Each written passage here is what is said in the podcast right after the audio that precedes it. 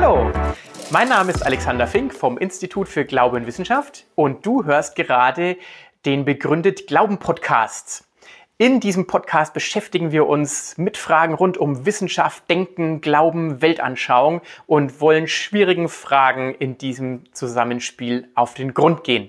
Ich bin schon sehr gespannt und ich wünsche euch, wünsche dir, ich wünsche Ihnen viel Freude bei dem, was jetzt gleich kommt.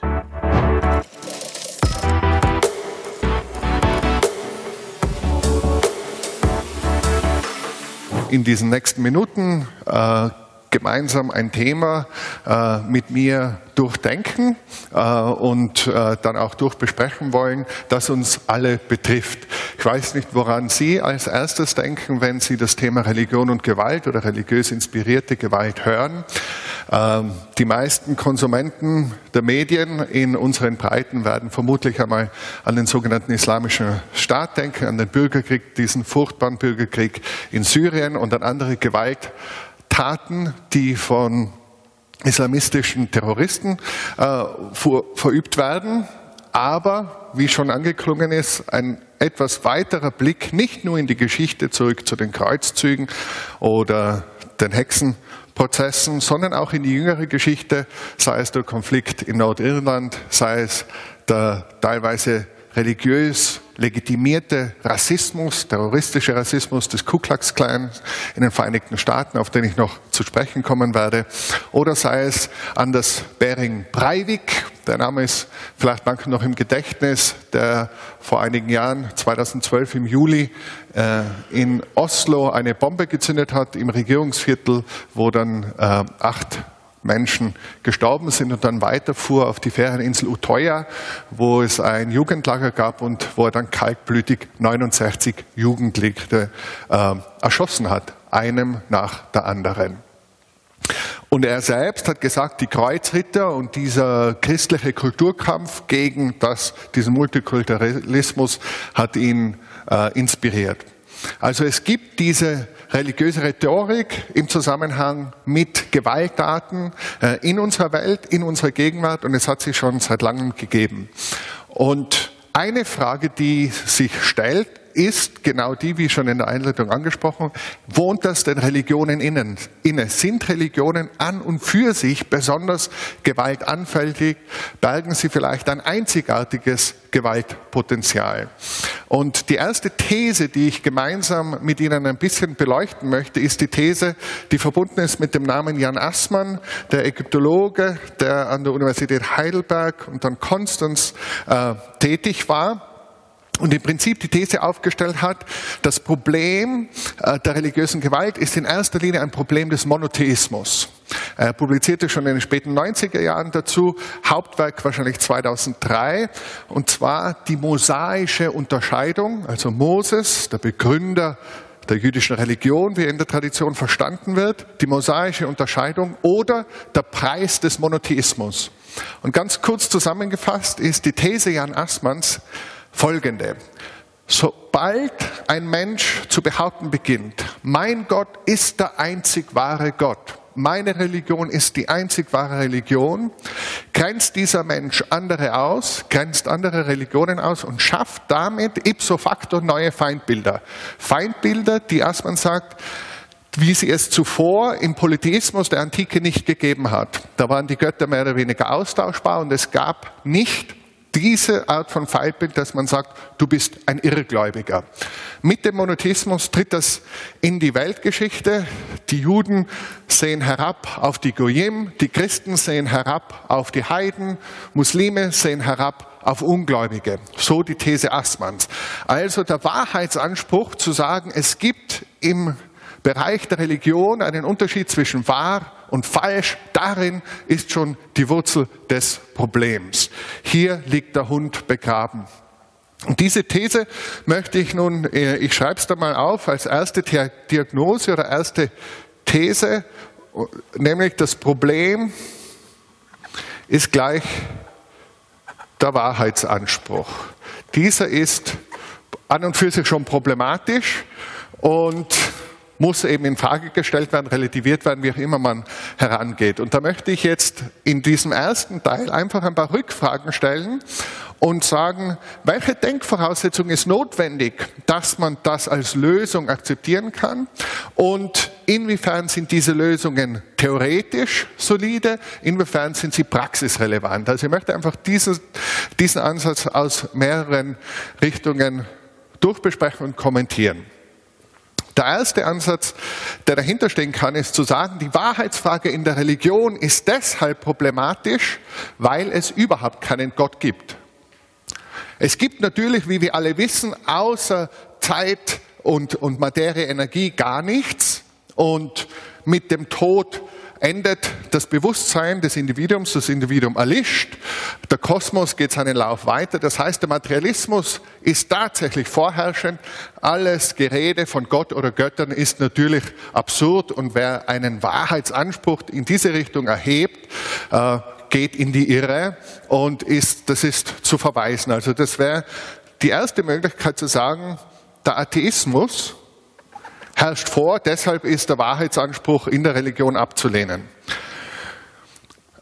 Theoretisch stellt sich da schon das gewisse Problem, dass dieser Atheismus nicht nur nicht beweisbar ist, sondern dass er auch, und da geht es schon in die pragmatische Komponente, keine Konsensposition, ja auch keine Mehrheitsposition darstellt. Also der Großteil der Menschheit durch die Geschichte und bis heute hat irgendeinen Bezug zur Transzendenz, irgendein metaphysisches Verlangen, Sehnen, Glauben in der, der, der Lebenspraxis gegeben. Das heißt, pragmatisch ist es nicht unbedingt konsensfähig.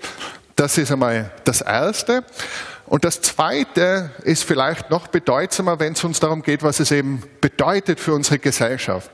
Es wird teilweise von den sehr lauten neuen Atheisten, zum Beispiel mein ehemaliger Nachbar in Oxford, äh, Professor Richard Dawkins äh, und anderen, behauptet, Religion ist die Wurzel alles Übel und wenn wir die Religion überwinden können, die Religionen überwinden können, wären wir in einer besseren Welt. Und es wird vorausgesetzt, dass Atheismus und Wissenschaft und Atheismus und Wissenschaft und liberale Werte Hand in Hand miteinander einhergehen. Allerdings hält diese Behauptung oder diese unterschwellige ähm, Annahme einer genaueren Betrachtung nicht stand. Und das wissen nicht nur äh, Philosophen äh, oder Theologen, die vielleicht selber an einen Gott glauben, sondern das wissen auch äh, atheistische Philosophen und sehr prägnant ausgedrückt hat es ein gewisser John Gray, der Professor Emeritus ist an der London School of Economics. Und der dieses Jahr im März im englischen Guardian einen Artikel schrieb mit dem schönen Titel What scares the new atheists? Also was macht den neuen Atheisten Angst? Und nachdem es so prägnant ist, kommt jetzt ein längeres Zitat aus diesem Artikel. Er sagt, für die atheistischen Missionare des 21. Jahrhunderts sind eine liberale Geisteshaltung und eine wissenschaftliche Weltauffassung ein und dasselbe. Es ist eine angenehm einfache Gleichung. Tatsächlich gibt es jedoch keine tragfähigen Verbindungen, weder logischer noch historischer Natur, zwischen Atheismus, Wissenschaft und liberalen Werten. Wenn sie als Bewegung organisiert und von der Staatsgewalt unterstützt wurden, waren atheistische Ideologien ein integraler Bestandteil von despotischen Regimen, die sich ebenso darauf beriefen, wissenschaftlich begründet zu sein, so zum Beispiel die ehemalige Sowjetunion.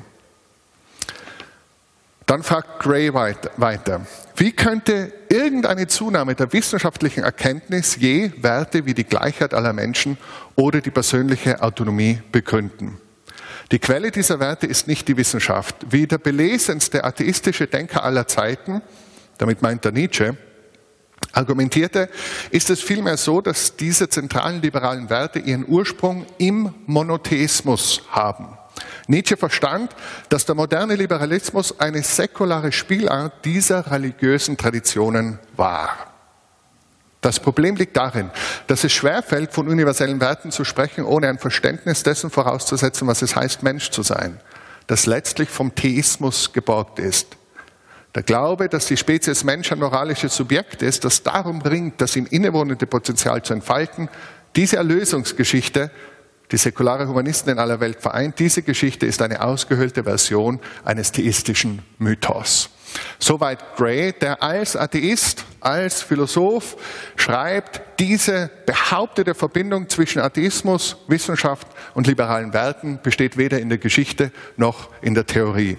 Das heißt, als Lösung für das Problem der religiösen Gewalt wird es wohl nicht ausreichen zu sagen, ja, alle Religionen sind falsch, eigentlich herrscht der Atheismus vor. Und Staaten, die versucht haben, das so durchzusetzen, sei es die Sowjetunion, sei es äh, das China äh, unter Mao Zedong, sei es Pol Pots Regime äh, in Kambodscha, äh, die waren nicht besonders friedliche Staaten, sondern Millionen und Abermillionen von Menschen sind der Gewaltherrschaft dieser atheistischen Regime zum Opfer gefallen.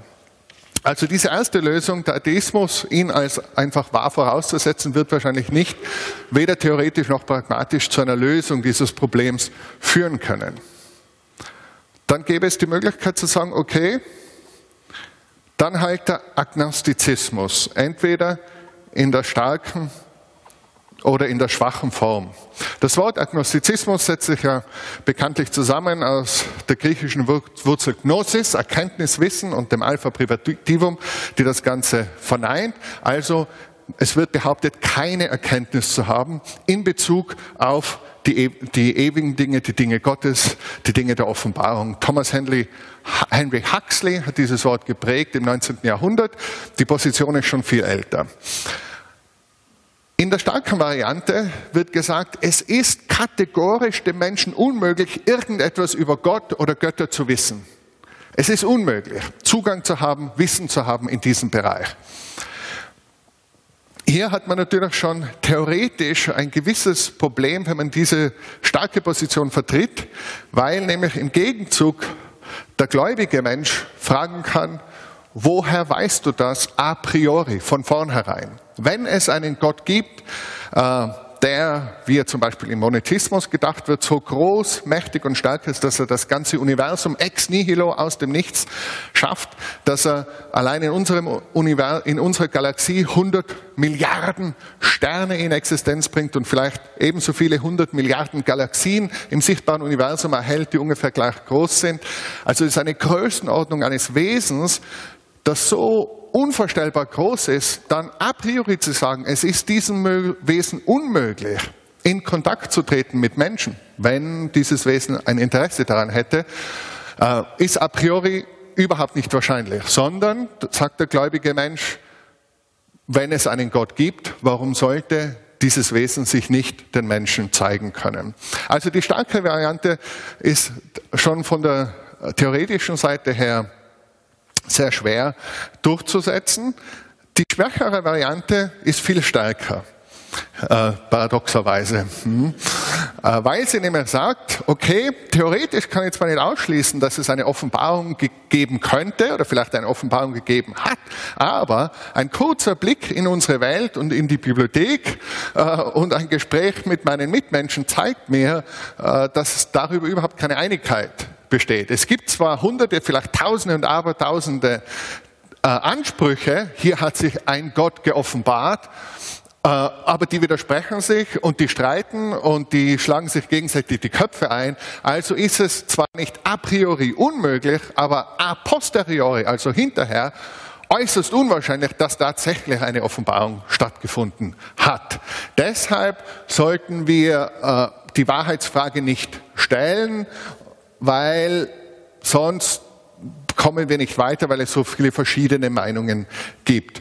Wie gesagt, ich finde diese Position viel stärker, äh, viel überzeugender. Und pragmatisch hat sie jedenfalls einen ganz großen Vorteil. Denn wer diese Beobachtung der religiösen Vielfalt ernst nimmt, der muss zur Demut gerufen sein und kann auch bei größter persönlicher Überzeugung äh, nicht darüber hinwegsehen, dass Millionen, ja Milliarden Menschen völlig konträre Überzeugung zur eigenen sind. Das heißt, pragmatisch lernen wir aus dieser Beobachtung der religiösen Vielfalt hoffentlich jedenfalls eine gewisse Demut. Allerdings, wenn man versucht, daraus ein Programm zu machen, dann wird verkürzt daraus das Programm, du darfst glauben, was du willst, solange du nicht wirklich daran glaubst. Also du darfst dir gern deinen Glauben haben und deine Religion ha haben, nur glaube bitte nicht wirklich daran. Und das ist natürlich schon ein tiefer Einschnitt in die Religionsfreiheit, in die Gewissensfreiheit, zu sagen, du darfst nur so lange daran glauben, als du nicht wirklich daran glaubst. Für viele Gläubige ist natürlich die Überzeugung, dass ihre Erfahrung Gottes, ihre Beziehung zu Gott einer gewissen Realität entspricht, ganz, ganz eng mit dem Wesen und des, dem Kern und dem Wert ihrer Überzeugung verbunden. Es wird also wahrscheinlich auch nicht pragmatisch besonders konsensfähig sein, zu sagen, du darfst glauben, was du willst, nur solange du es nicht wirklich glaubst. Aber es ist nicht nur aus pragmatischer Sicht ein zweifelhafter Weg, sondern auch aus theoretischer Sicht. Aus theoretischer Sicht ist es so, wie wir gesehen haben, der Atheismus behauptet, alle Religionen sind falsch. Das kann durchaus der Fall sein, ist eine Möglichkeit. Der Agnostizismus sagt, wir tun uns sehr schwer, oder es ist uns vielleicht sogar unmöglich, zwischen den verschiedenen religiösen Wahrheitsansprüchen zu unterscheiden. Deshalb entscheiden wir uns lieber gar nicht. Warum finde ich das theoretisch problematisch? Weil die Fragen, die es darum geht, einfach zu wichtig sind, um sie auf die lange Bank zu schieben und ihnen nicht auf den Grund gehen zu wollen. Die Frage, ob der Mensch mehr ist als nur die Summe der Atome und der Moleküle, die einen Menschen ausmacht, ob es so etwas wie dem Menschen eigene Werte gibt, ob es eine Menschenwürde gibt und ob diese zu begründen ist, was überhaupt Menschsein heißt, welche ethischen Anforderungen daraus erwachsen, ob es eine Macht gibt, die uns vielleicht wohlgesonnen ist, ob es möglich ist, dieser Macht zu begegnen, ob es ein Leben nach dem Tod gibt. Das sind Fragen, die uns früher oder später alle betreffen werden. Die Frage, ob mit dem Tod alles aus ist, ist eine Frage, die jeden Menschen betrifft, ob wir uns nun damit befassen oder nicht. Das heißt, diese Fragen sind so wichtig, dass auch ein Hinausschieben der Frage oder ein agnostischer Zugang eine Antwort darauf ist. Nämlich, es ist mir nicht wichtig genug oder, oder ich habe mich eigentlich nicht wirklich damit befasst. Es gibt natürlich auch den Agnostizismus, der nicht aus einem umfassenden Studium der Religionen und der Religionswissenschaft und der Philosophie erwachsen ist, sondern einfach, weil man sich nicht die Zeit genommen hat. Äh, also wir zum Teil, äh, sagen wir, verwenden wir mehr Zeit darauf, um in einem Sport äh, einen guten Golfswing zu bekommen oder, oder, oder, oder gut durchtrainiert zu sein oder unsere Garderobe für ein Fest auszusuchen, als wir darauf verwenden zu fragen, was ist eigentlich der Sinn des Lebens? Und das ist doch immerhin vielleicht nicht eine uninteressante Frage. Also ich würde jetzt deshalb sagen, theoretisch ist der Agnostizismus vielleicht auch nicht letztlich befriedigend, wenn er auch äh, Plausibilität hat und vor allem, wenn er uns Demut lernen kann und soll.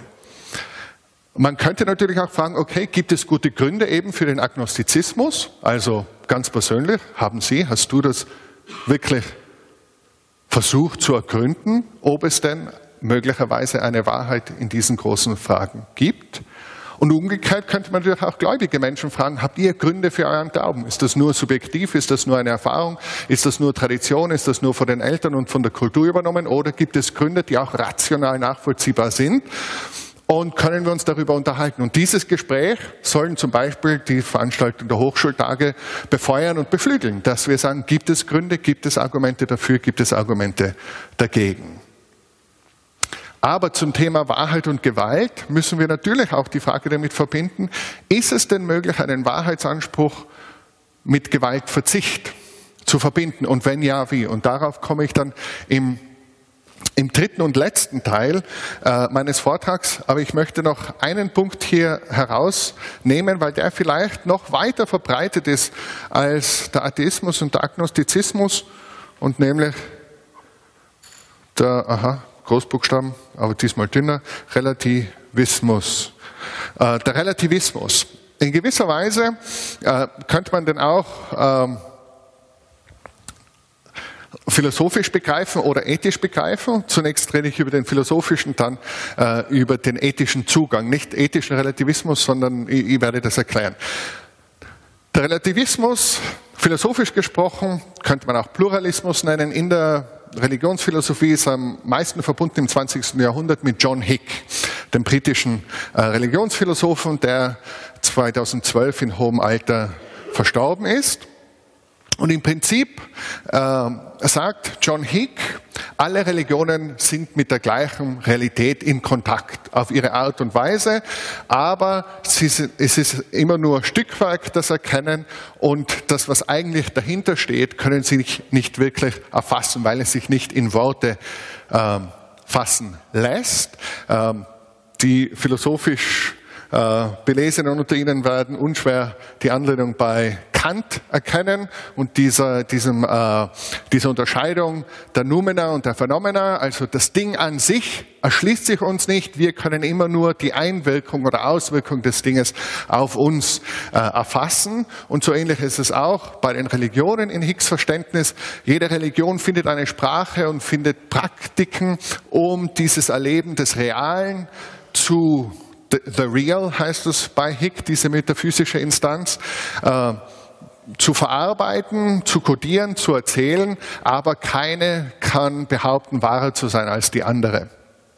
Er klammert dann schon vielleicht gewisse Religionen aus. Also wenn man jetzt sagt, wirklich, also da gehört zum Beispiel, sagen wir, der Satanismus auch dazu, würde sagen, naja, vielleicht sind es nur postaxiale äh, Religionen und so, wo er wieder eine Anleihe bei Karl Jaspers nimmt. Aber im Großen und Ganzen ist die These, es gibt etwas Reales und alle Religionen sind mit derselben Realität in Verbindung.